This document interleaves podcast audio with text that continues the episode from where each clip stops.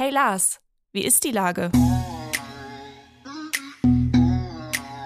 Der fast tägliche Podcast mit Lars Meier. Wie ist die Lage? Unser fast täglicher Podcast in Kooperation mit der Hamburger Morgenpost, der Gute-Leute-Fabrik und Ahoi Radio spürt tagesaktuellen Fragen nach. Mein Name ist Lars Meyer und ich rufe fast täglich gute Leute aus Hamburg an. Unser Partner, der Wie ist die Lage in dieser Woche präsentiert, ist Hamburg steht still.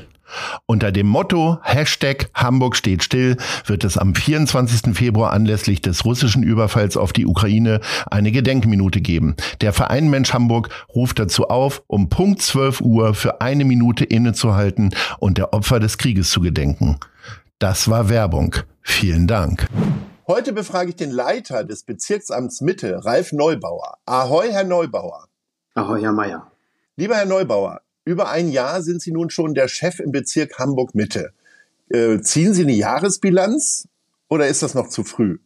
Ein bisschen Bilanz ziehen kann man, glaube ich, schon. Das war ein herausforderndes, intensives Jahr. Begann ja gleich mit Corona, mit Einschränkungen, die wir uns heute gar nicht mehr so richtig vorstellen können, ging direkt nahtlos weiter mit dem Krieg in der Ukraine und der Frage, wie wir die vielen Geflüchteten in Hamburg unterbringen und ähm, hat ja auch viele Fragen rund um die Innenstadt und den öffentlichen Raum hervorgebracht. Das war so ein bisschen eine Krise bedingt die nächste. Insoweit war das ein ganz intensives Ankommen in diesem neuen Amt, aber ein Schritt, den ich noch nicht bereut habe, dieses Amt übernommen zu haben. Die Corona-Lage hat sich jetzt entspannt, würde ich mal sagen. Ähm, ich habe neulich noch behauptet, äh, sind um mich herum kaum mehr Corona-Kranke, dann waren schon wieder zwei da. Aber der Krieg in der Ukraine geht weiter. Ähm, es jährt sich in dieser Woche der Kriegsbeginn. Erinnern Sie sich noch, wo Sie waren, als Sie vom Start des Krieges in der Ukraine erfahren haben? Tatsächlich im Büro und wir haben dann alle ganz gebannt auf den Fernseher in meinem Büro geguckt und konnten das gar nicht glauben. Was ist da in Ihnen vorgegangen? Haben Sie auch ähm, irgendwann, also erstmal denkt man ja wahrscheinlich an das Leid der Leute, aber ähm, wussten Sie da schon, dass da ein bisschen was auf Sie zukommt? Das konnte man ja ein bisschen erahnen, dass da was auf Hamburg auch zukommt, auf Deutschland zukommt, weil ein Krieg in Europa wird ja sicherlich nicht spurlos an uns vorübergehen. Das äh, hatte man, glaube ich, schon so grob im Gefühl, aber so ganz genau wusste man es natürlich nicht. Und generell war natürlich, glaube ich, die Sorge gerade am Anfang bei allen da, wie entwickelt sich das denn weiter? Was bedeutet das denn? Wie ist denn die Unterbringungslage jetzt speziell im Bezirk Mitte? Der Bezirk Hamburg-Mitte hat aktuell ungefähr ein Drittel aller Unterbringungskapazitäten in der Stadt bei sich.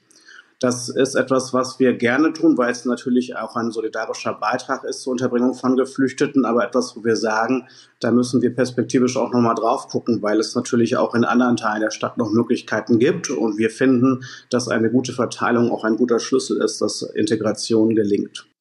Wie findet man denn jetzt, äh, also ich sag mal, in so einer Situation, es geht ja jetzt nicht um 500 Wohnungen, sondern viele Tausenden, wie findet man denn so schnell Unterbringung? Ist mal, wird man da selber auch mal aktiv und denkt sich so, was ist denn in dieser Halle los? Könnte man da noch Betten reinmachen oder wie läuft das? Das fragen wir uns tatsächlich sehr regelmäßig, haben dazu auch ähm, unsere Montagsrunde mit allen Behörden, in der wir gemeinsam noch nach neuen Standorten suchen. Das wird immer schwieriger. Die Sozialsenatorin hat ja gerade gestern das Ziel ausgegeben, nochmal 10.000 ähm, neue Plätze in diesem Jahr zu schaffen, weil wir glauben, dass wir die tatsächlich brauchen. Und äh, so langsam geht mir ehrlicherweise auch die Fantasie aus, wo und in welchen Bereichen wir diese Plätze noch schaffen könnten.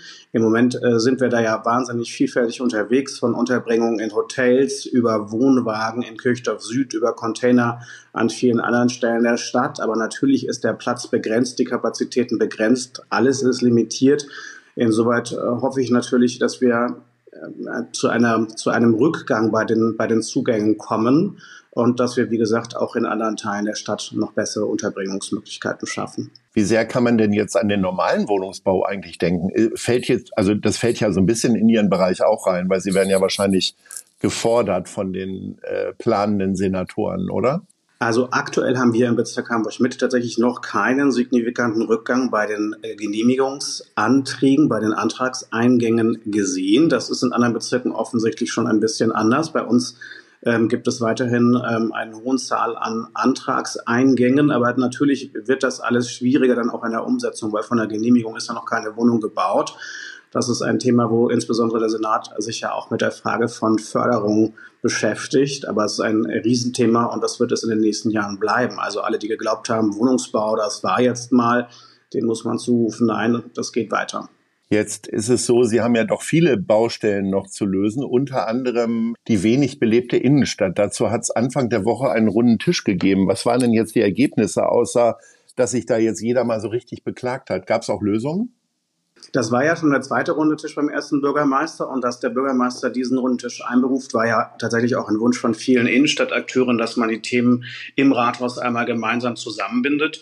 Ein Thema äh, ist sicherlich nochmal die Frage gewesen, Mönckebergstraße, Steinstraße, also insbesondere auch die ähm, Idee, dass die Steinstraße zur Kommunaltrasse wird, also noch für Fußgänger, Radfahrer, ähm, und den Busverkehr zugänglich ist, aber eben nicht mehr für den motorisierten Individualverkehr. Ich glaube, das ist schon auch ein Schritt, der bei den Innenstadtakteuren ähm, insgesamt auf Zustimmung stößt, weil wir darüber auch natürlich nochmal ähm, im Bereich Mönckebergstraße, Steinstraße eine Belebung, glaube ich, auch im öffentlichen Raum hinkriegen. Zentrales Thema wird sicherlich ähm, in naher Zukunft auch die Frage Domachse sein. Also wie verbinden wir unsere traditionelle Innenstadt mit der Hafen City?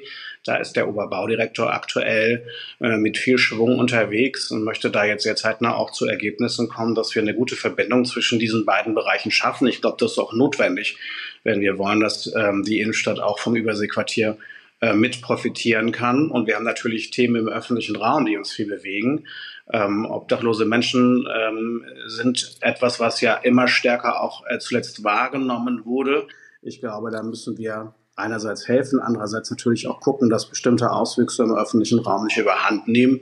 Und ein zentraler Baustein war aus meiner Sicht dann auch nochmal die Eröffnung der Tagesaufenthaltsstätte in der Spaldingen Straße, das ist etwas, was äh, aus meiner Sicht von den Innenstadtakteuren auch gut aufgenommen wurde, dass die Stadt, der Senat, der Bezirk sich an vielen Stellen um diese Themen versucht zu kümmern. Diese ta neue Tagesaufenthaltsstätte, wie viel Obdachlose können da tagsüber dann sein? Also begonnen hat man mit einer Aufenthaltskapazität von 100 Personen zur gleichen Zeit. Das verteilt sich ja so ein bisschen über den Tag. Ähm, also aktuell hatten wir da Besuchszahlen von 200 bis 230. Das finde ich ähm, nach so kurzer Zeit irgendwie doch schon ein, eine ganz erstaunliche Zahl und einen guten Erfolg. Ähm, perspektivisch kann die Kapazität auf 200 zur gleichen Zeit ausgeweitet werden, weil es gelungen ist, noch weitere Räumlichkeiten in diesem Stockwerk anzumieten. Ähm, und das ist als ganzjähriges Angebot geplant, soll also jetzt nicht mit dem Winternotprogramm enden, sondern soll auch weitergehen. Sie haben einen, ein weiterer Platz, der für ziemliche Sorgen äh, sorgt, ist äh, der Vorplatz der Drogenhilfe, äh, Drogenhilfeeinrichtung Drop-In. Also ich bin da die letzten Wochen immer mal wieder vorbeigekommen. Das ist schon ziemlich besorgniserregend, also auch in welchem Zustand natürlich die Leute sind, die da äh, vorstehen. Aber es macht dann auch ein bisschen Angst und Bange. Könnte ich mir vorstellen, eine ältere Dame geht da nicht gerne spazieren, oder? Das glaube ich auch. Ähm, ich glaube, selbst wir beide gehen da wahrscheinlich nicht gerne spazieren. Ich erinnere mhm. aber gerne auch nochmal daran, ähm, an die ähm, Situation vor vielen Jahren, als es das Drop-In noch nicht gegeben hat, wie da die Situation in St. Georg und rund um den Hauptbahnhof gewesen ist. Das hat damals zu einer erheblichen Beruhigung beigetragen, dass es das Drop-In, dass das Drop-In eröffnet worden ist.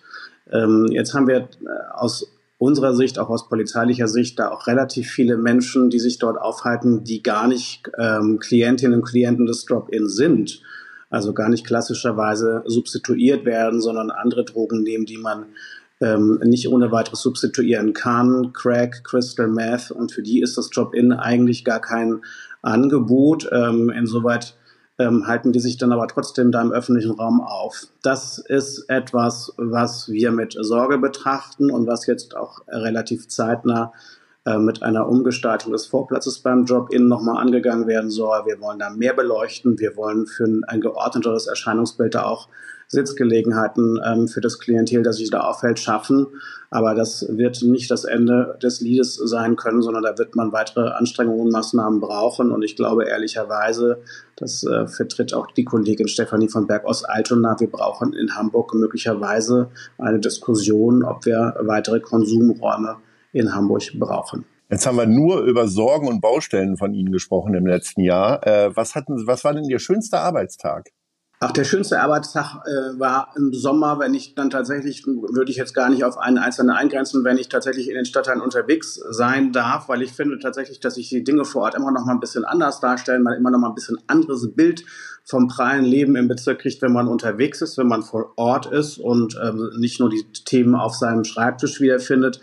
Ähm, ich war zum Beispiel bei einem Ortstermin und habe mir das neue ähm, Quartiershaus in den Haferblöcken in Bildstedt angeguckt und bin einmal um den Öhlendorfer See gelaufen. Das sind einfach auch Momente irgendwie, wo man merkt, was für einer schönen Stadt man lebt und dass man tatsächlich auch ein paar schöne Themen auf dem Tisch liegen hat. Und dann natürlich die wichtigste Frage quasi zum Abschluss unseres Gesprächs. Ähm, Sie haben mir letztes Jahr im Mai erzählt, dass Ihr Büro noch sehr kahl ist. Haben Sie mittlerweile Bilder hängen oder muss ich Ihnen jetzt mal welche malen? Äh, Herr Mayer, wenn Sie mir welche malen, nehme ich natürlich gerne. Meine Frau war zwischenzeitlich einmal da und hat ein paar Bilder aufgehängt, aber es ist wahrscheinlich immer noch optimierbar. so, dann kommen wir zu der Top 3 äh, zum Abschluss unseres Gesprächs. Das sind Lieblingsgeschäfte im Bezirk Hamburg. Sie flanieren ja wahrscheinlich in einer langen Mittagspause immer wieder durch den Bezirk. Und wo bleiben Sie denn gerne hängen? Also am liebsten hängen geblieben bin ich schon in meiner Zeit, als ich noch in der Mönckebergstraße gearbeitet habe, immer beim Bärentreff. Ja, oh, da kriegt man immer gute Nervennahrung. Das ja. ist, ähm, glaube ich, auch einfach wichtig in diesen Zeiten. Ja. Also der Bärentreff war schon, ist schon immer irgendwie einer meiner absoluten Lieblingsläden ähm, auch in Hamburg gewesen. Und nehmen Sie da ähm, eher die, äh, die, die außergewöhnlichen Geschmackssorten oder sind Sie da äh, mm, sehr konservativ? Ich bin da sehr klassisch. Ich bin da okay. sehr klassisch unterwegs, tatsächlich ja. sehr konservativ. Ja. Ähm, wo ich auch gerne hängen bleibe, wenn ich durch meinen Heimatstadt Stadt Finkenwerder ähm, spazieren und flendern darf, was leider nicht mehr so häufig der Fall ist, dann gehe ich gerne in der Finkenwerder Altstadt in die Bücherinsel. Das ist ein kleiner inhabergeführter Buchladen. Ja. Und, äh, der ist äh, sehr gut sortiert und ja. Den sollte man auf jeden Fall mal besuchen, das kann ich nur jedem empfehlen. Mhm. Und wo ich unlängst häufiger mal war, das ist jetzt nicht nur ein Laden, sondern ein ganzes Einkaufszentrum, ist das Bildstedt Center. Oh. Das finde ich, haben viele in Hamburg immer noch nicht so richtig auf dem Schirm. Ich habe das auch lange unterschätzt. Jetzt habe ich ja aber eine Dienststelle, nämlich das Ortsamt Bild steht nebenan und bin da ein paar Mal durchgelaufen. Muss sagen, man findet da eigentlich fast alles, was man braucht, außer einen Buchladen. Aber dafür habe ich ja dann die Bücherinsel auf Finkenwerder. Ja, das sind äh, sehr schöne, bunte Tipps, Herr Neubauer. Ich wünsche Ihnen weiterhin ein gutes Händchen. Offensichtlich haben Sie es ja gehabt. Sie sind ja noch da. Und äh, dann freue ich mich auf unser nächstes Gespräch und sage Ahoi. Ahoi, Herr Mayer. Bis zum nächsten Mal. Vielen Dank. Dieser Podcast wird präsentiert von der Gute-Leute-Fabrik, der Hamburger Morgenpost und Ahoi Radio.